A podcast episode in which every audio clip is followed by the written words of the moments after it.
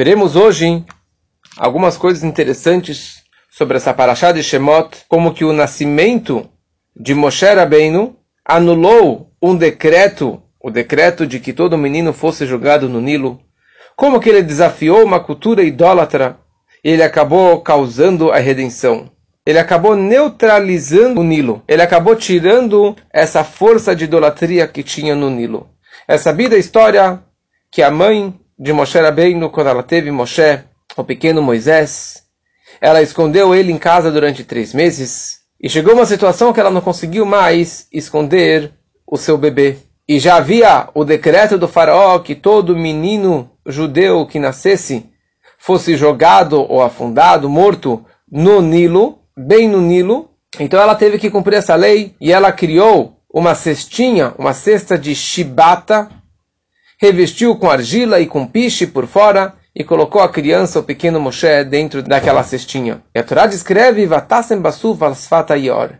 Ela colocou essa cesta, Basuf al Yor, nos juncos na margem do rio. Ou seja, diferente do que todo mundo imagina.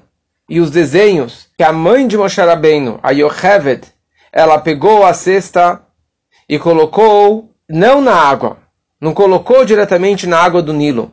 Ela colocou a cestinha entre bambus e juncos. Ou seja, suf é um tipo de planta que nasce nos lagos. Ela colocou a cestinha num lugar mais seco, na margem do rio Nilo e não na, diretamente eh, nas águas do rio Nilo. E que na verdade aqui surge uma, surge uma grande pergunta. Como que você pode pegar o seu próprio filho e colocar num lugar perigoso? E mais ainda, como que você pode colocar o seu filho num rio que é um rio idólatra, num rio que representa a maior idolatria do, do, do, do, do Egito? Porque os egípcios eles serviam e idolatravam o Nilo. Que o Nilo era a maior fonte de vida e de comida e de irrigação e de água que tinha lá. Porque não havia, não existe, não tem chuva no Egito, e a fonte de água deles até hoje vem exatamente do rio Nilo. Só que continuando a história, percebemos que a filha do faraó, a Bátia, ela foi se banhar no rio, ela foi tomar um banho com a sua serva no rio Nilo, e ela viu a cestinha de Moshe Rabbeinu, uma criança chorando, na verdade praticamente falando que ele já nasceu super maduro. Ela teve pena, e estendeu o braço, o braço acabou se estendendo alguns metros e acabou salvando essa criança do rio Nilo. E acabou adotando Moshe Rabbeinu. E ela deu o nome para essa criança, Moshe, porque que Minamai Meshitiu, que ele foi retirado da água. Ou seja, aqui nós percebemos que ele foi colocado na água. E ela retirou ele da água. Então, por um lado, tá, ele se encontrava no, no, na terra seca, ele estava na margem do rio Nilo, e depois ele acabou caindo na água. Como que funciona isso? Então, o, o grande erudito, o grande Gaon Rogachover, ele explica que já que o Nilo ele era a grande idolatria do Egito, todos os egípcios serviam ao rio Nilo. Então a Yocheved, a mãe de Moshe Rabbeinu, ela não poderia simplesmente colocar a cestinha dele no Nilo, porque é proibido você salvar algo, salvar alguém, por intermédio de uma idolatria. Então por isso ela acabou colocando ele na margem, na margem seca do rio Nilo. Esse foi o primeiro passo. Só que a filha do faraó, a Bátia, por que, que ela foi tomar banho lá no rio Nilo? Ela foi lá para se converter, para se lavar e abandonar todas as idolatrias e as estátuas que seu pai servia e não acreditavam no monoteísmo. E naquele momento, ela acreditou e recebeu sobre si Hashem Echad, a fé num Deus único. Fazendo isso, ela, sendo a filha do faraó, ela acabou anulando Mevatel Avodazara. Ela acabou anulando o poder da idolatria, da deidade que existia dentro daquele rio Nilo. E na hora que ela fez isso, não tem mais idolatria na água. Não tem mais proibição naquela água. Não tem mais aquela impureza dentro daquela água. Então, na sequência que ela mergulhou, ela anulou a, a, a impureza da água e a cestinha de Moshe finalmente ela pode sim entrar dentro da água, porque não tinha mais nenhuma impureza. E por isso que ele acabou sim sendo retirado da água. Ou seja, ele foi colocado na terra seca, na margem, porque ainda existia uma idolatria, e por isso que não tinha uma proibição da mãe colocar na margem e sim dentro da água a proibição. Na hora que a filha do faraó mergulhou, ela anulou essa idolatria, então o, a, a, a tevá de Moshe, a cestinha de Moshe Rabbeinu, pôde entrar dentro da água. É conhecido o Medrash que descreve porque o faraó ele fez esse decreto de que todo menino judeu que nascesse fosse jogado no Nilo, porque os seus astrólogos, seus videntes, eles enxergaram nas estrelas que o Moshiach Shel Israel, que o Salvador, o Redentor do povo de Israel, ele vai ser punido, ele vai ser castigado na água. Que na prática, isso foi acontecer décadas para frente, quando Moshe Rabbeinu, naquela história tão conhecida, ele bateu na pedra em vez de falar na pedra para tirar água. E por isso que ele acabou não entrando em Israel e morrendo no deserto. Então eles enxergaram água, punição do líder, então eles fizeram um decreto ridículo que todo menino que nascesse fosse jogado no Nilo. Então, no momento que a mãe de Moshe Rabbeinu, a Yochevet, decidiu colocar ele bem dentro da água do Nilo, por quê? Porque dessa forma as estrelas vão se movimentar, a astrologia vai acabar se movimentando, ou seja, eles vão enxergar nas estrelas que o líder judeu já foi jogado no Nilo, já foi é, jogado na água, e dessa forma eles não vão mais é, buscar e procurar esse líder judaico querer matar todas as crianças. Automaticamente, o decreto de Kola, Bena, Yeloda, Yora, Tashlichu, que todo menino que nascesse fosse jogado no Nilo, acabou se anulando. Ou seja, no momento que Moshe foi colocado na água, foi colocado na margem do rio, terminou totalmente, foi anulado esse decreto tão severo, tão terrível contra o nosso povo.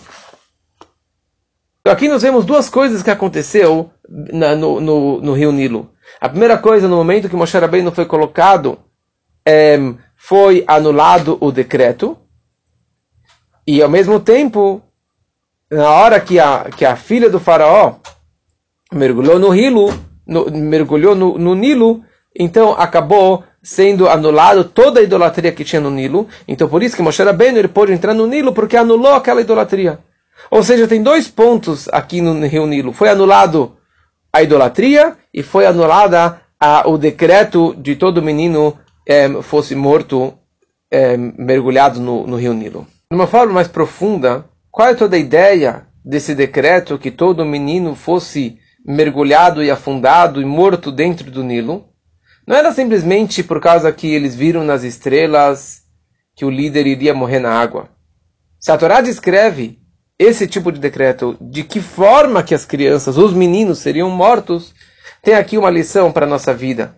Tem uma mensagem muito mais profunda. Porque isso, na verdade, representa o principal Galut Mitzrayim, principal foco e ênfase do exílio e do sofrimento que o nosso povo teria no Egito.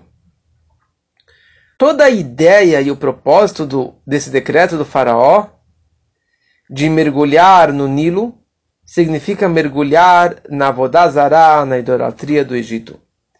Ou seja, o faraó ele queria que todo judeu fosse jogado e afogado e mergulhado e dessa forma se apegar com a idolatria do Egito. Esse que era o propósito dele. Para que todos os judeus abandonassem a fé judaica, a fé em Deus, um e único, e que se conectassem com a idolatria do Egito. Qual é toda a ideia que os egípcios serviam ao Nilo, idolatravam o Nilo? Aparentemente, a explicação é porque o Nilo era a única fonte de parnassá, de sustento, de vida, de comida, de irrigação que eles tinham. O Egito não tem chuva que irriga a plantação. E tudo depende da maré alta do rio Nilo subindo e, irrigando todos os campos que estão ao seu redor. automaticamente, no momento que você vive e toda a sua comida e bebida e irrigação e todo o seu sustento, todo o seu dinheiro depende somente de um rio, isso dá a opção de você esquecer que existe um Criador. Dá a opção de você pensar que a tua vida e a natureza e teu dinheiro, tudo depende do rio Nilo. E por isso que acabou se transformando a idolatria do Egito. E esse que foi, na verdade, o decreto do faraó jogar toda a criança dentro do Nilo, significa você acreditar que só existe a natureza, que só existe essa idolatria e que não existe um Deus criador. Como se anula um decreto como esse? Como se anula um decreto desse?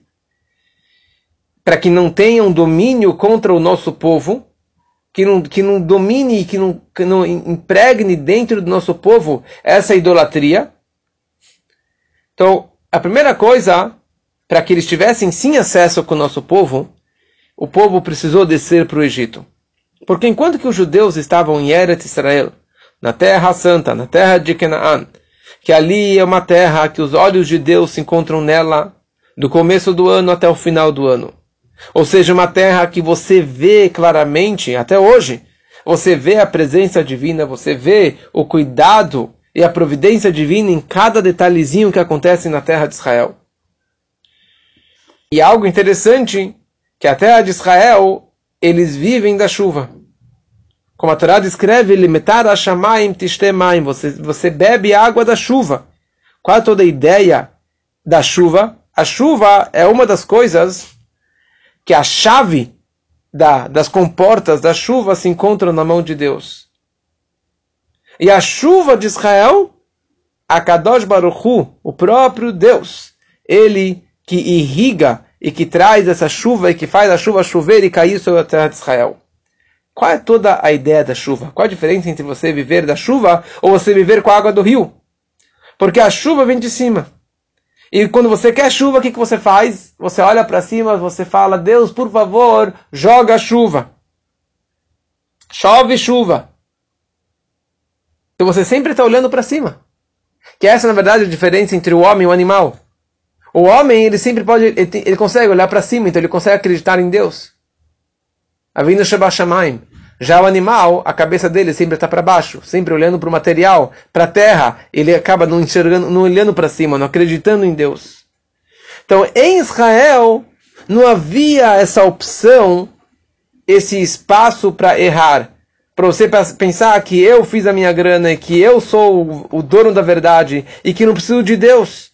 Porque claramente você enxergava Deus na terra de Israel, os patriarcas enxergavam Deus na terra de Israel e viam a chuva caindo dos céus. Então eles tinham essa fé clara e nítida. Então, enquanto que os patriarcas viviam, o Yaakov Avino vivia, e todos os seus filhos, todas as doze tribos viviam. Então eles tinham essa visão clara, essa fé clara em Deus. E mesmo quando eles desceram no Egito, e ficaram lá tantos e tantos anos, enquanto que essa geração que viveu em Israel e que viveu com uma fé visível em Deus, não existia nenhum decreto do faraó. Não teve a opção de errar. Não teve a opção de você mergulhar na idolatria e no business e você esquecer de Deus. Mesmo que eles estavam lá no Egito. Não tinha como você esquecer da verdade absoluta, da, da presença divina. Essa é ideia de um milagre. O milagre te eleva acima da natureza, dos caminhos da natureza, para que você acreditasse em Deus. Só que o quê? A Parashá dessa semana, a Torá começa descrevendo que Vayamat Yosef vechol echav vechol adarau. Yosef faleceu. Na verdade, Jacob faleceu, Yosef faleceu e todos os irmãos faleceram. Ou seja, não sobrou nenhum sobrevivente que viu e que viveu Israel, a terra de Israel. Ou seja, não teve ninguém que viveu num lugar que tinha chuva, nenhum lugar que tinha uma visão clara e nítida de uma fé em Deus um e único.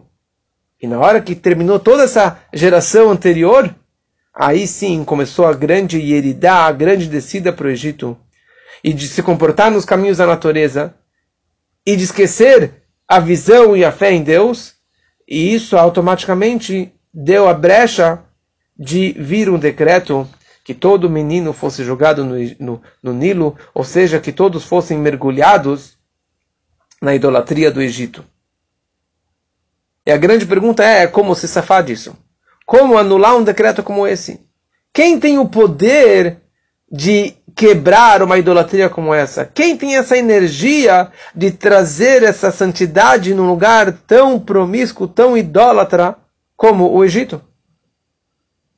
E essa que foi a grande novidade do nascimento de Moshe Rabbeinu, do pequeno Moisés. Moshe foi nosso primeiro líder, nosso primeiro redentor. E o apelido de Moshe é Raya Mehemna, um pastor fiel. Um pastor que pastoreia o seu rebanho, não é à toa que ele era pastor do, do rebanho do seu sogro, mas ele acabou virando o nosso grande pastor. Pastor da fé. Pastor, ele dá comida, ele dá grama, se preocupa com cada carneirinho. E o pastor da fé, ele se preocupa com a fé de cada um em um do seu povo. E ele desperta uma fé visível e incentiva o povo para que realmente possam entender e acreditar em Deus. E esse que foi o grande papel de Moshe Rabbeinu desde o nascimento dele. Aliás, ele nasceu com uma luz enorme. A casa dele parecia que pegou fogo. Ao redor dessa cestinha sentiu uma, uma shkina, a presença divina. E foi isso que ele trouxe para dentro do povo. Ele iluminou a fé em Deus, a imuná. Tal forma que o decreto do faraó, a ideia da idolatria do faraó, do Nilo, não tinha mais esse poder. Apesar que o povo sempre acreditou em Hashem, sempre teve emuná. Maminim benei maminim. Crentes, filhos de crentes, sempre acreditaram em Deus. Só que isso estava de uma forma oculta, de uma forma escondida ou até esquecida.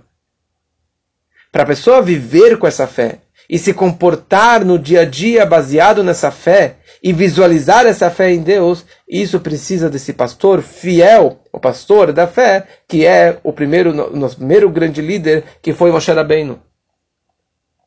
E por isso que a Torá descreve na continuação dessa mesma paraxá, que Moshe ayaroe etzon itro chotno kohen midyan. Que Moshe ele fugiu do Egito, ele acabou casando com a Tzipora, e ele virou pastor do rebanho do Itró, seu sogro, que era o Kohen Midian, o sacerdote de Midian, da terra de Midian. Sacerdote significa o grande guru, o grande idólatra. Itró era a pessoa que não teve nenhuma idolatria do mundo que ele não serviu. Ele engordava o animal antes de abater o animal para a idolatria. O que, que a Torá quer me descrever? Você quer falar bem de Moshe ou falar mal de Moshe? Você está cuidando do rebanho do maior idólatra do mundo? Esse que é o louvor de Moshe Rabbeinu? Por que a Torá tem que me descrever? Tá bom, ele cuidou do rebanho do seu sogro Itró. Por que a Torá tem que falar que ele era o Kohen de Midian? Com toda essa, essa história que ele tinha. Essa importância do lado idólatra. Só que ali Moshe ele começou o seu estágio.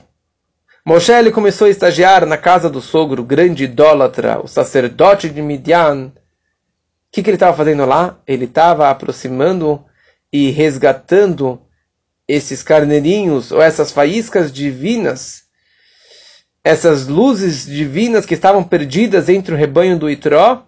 Dessa forma, ele conseguiu aproximar tudo isso aqui para Kedushá. Ele conseguiu transformar tudo isso aqui para a santidade.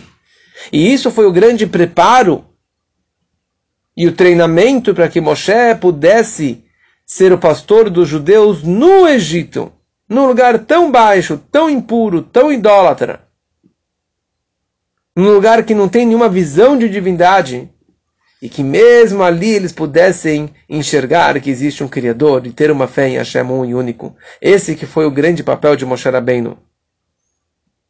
E essa que é a ideia das duas coisas que aconteceram no momento que Moshe foi colocado dentro do Nilo. Foi anulada a idolatria do, do Nilo e foi anulado o decreto de que todo menino fosse jogado no Nilo. Porque na verdade é a mesma ideia. Todo decreto que ele fosse jogado no Nilo está conectado com a idolatria do Egito. E no momento que Moshe Rabbeinu, que é o pastor da fé, ele nasceu e ele começou, na verdade, guiar desde bebezinho o, o, o povo para saírem do Egito até a última saída, para que eles saíssem realmente total do Egito. Então, quando ele começou o trabalho dele, no momento que ele foi colocado dentro das águas, ou na margem do Nilo, ele acabou entrando nas águas do Nilo, que dessa forma ele já quebrou a idolatria e quebrou o decreto e começou a transformar toda essa força negativa para algo positivo, para despertar uma fé em Deus um e único dentro desses lugares tão baixos. E por isso que ele acabou anulando a idolatria e acabou anulando esse decreto tão severo contra o nosso povo. Torá vem da palavra Hora'a, que significa uma mensagem, um ensinamento, uma um, algo que nós podemos aprender para a nossa vida no dia a dia. E a saída do Egito, nós falamos que Bechol, Dor, Dor, Bechol, Yom, Vayom, todo dia e dia a pessoa precisa sentir e lembrar e mencionar a saída do Egito. Porque não somente que eles saíram do Egito, mas nós também passamos no Egito, como a gente fala no Pesach, e nós mesmos também devemos sair diariamente do nosso Egito particular. Então essa ordem que aconteceu no Egito, ou seja, primeiro tinha uma visão de Deus, uma fé clara, que era na época que eles viviam em Israel. Depois teve a descida dentro do exílio do Egito. E no final teve a grande redenção e a saída do Egito. Assim também, esses três pontos existem no nosso dia a dia. O comportamento correto de um judeu, a ordem do nosso dia a dia, deveria ser a seguinte: a pessoa ela acorda, ela vai para a sinagoga rezar. E da sinagoga ele vai para a casa de estudo e estudar um pouquinho de Torá. E depois ele vai para a rua para fazer o seu trabalho, os seus afazeres mundanos. Na hora que a pessoa está na tefilá, ela está na reza, então ele está se conectando diretamente com Deus. Ele está transmitindo uma revelação de divindade na sua vida de uma forma visível que ele tem um reiabelokut, uma visão de Deus.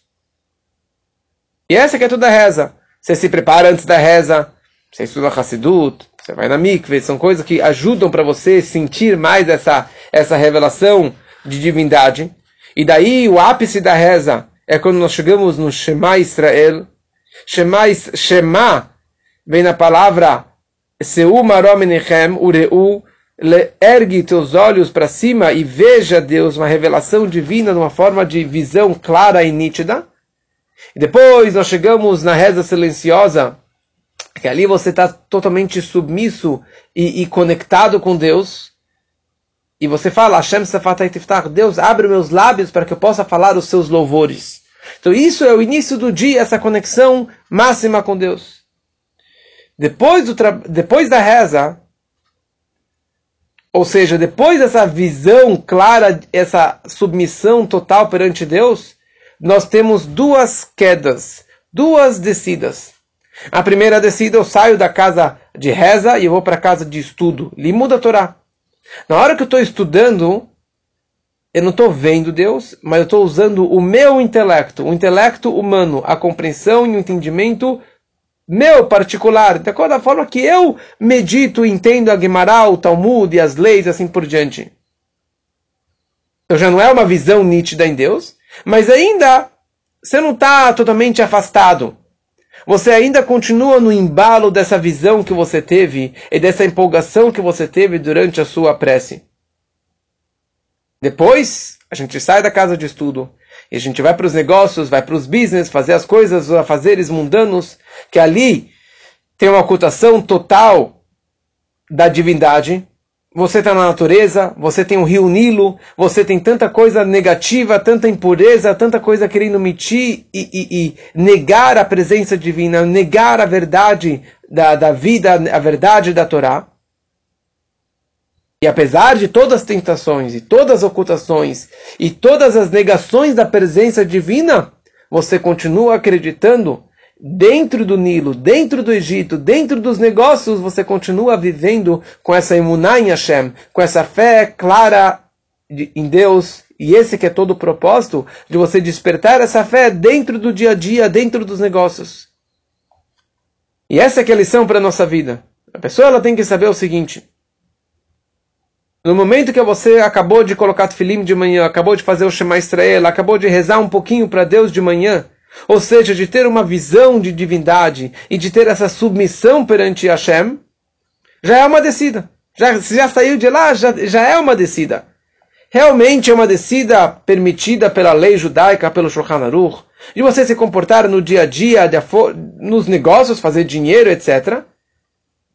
Mas, você tem que saber que você está fazendo isso porque essa é a vontade de Deus. Não que eu preciso mergulhar na idolatria, no negócio, ser mentiroso, enganar e fazer da, da forma que todo mundo faz. Sim, porque eu estou fazendo uma missão. Uma missão de Deus. Que nem Yosef falou para os irmãos semana passada.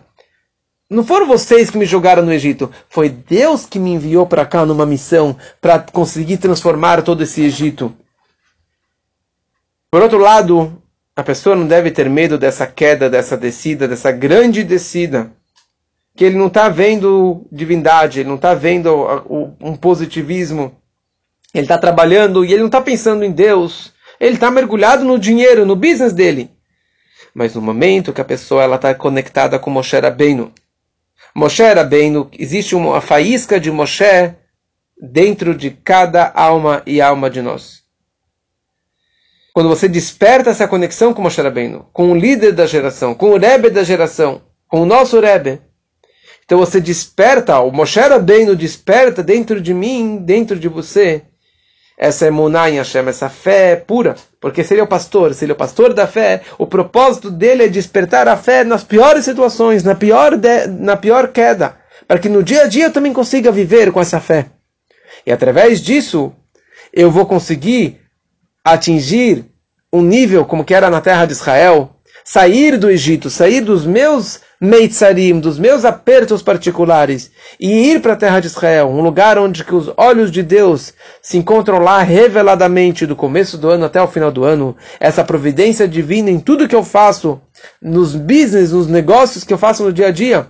Por isso que Israel tem tanto sucesso em tudo que eles fazem, porque tem a presença divina lá nitidamente. E isso também vai ser na minha vida, que eu tenho essa presença divina revelada na minha vida. E dessa redenção iremos para a grande redenção, através de Mashiach Tzedkeinu, que vai nos levar para a Terra Santa em breve, se Deus quiser.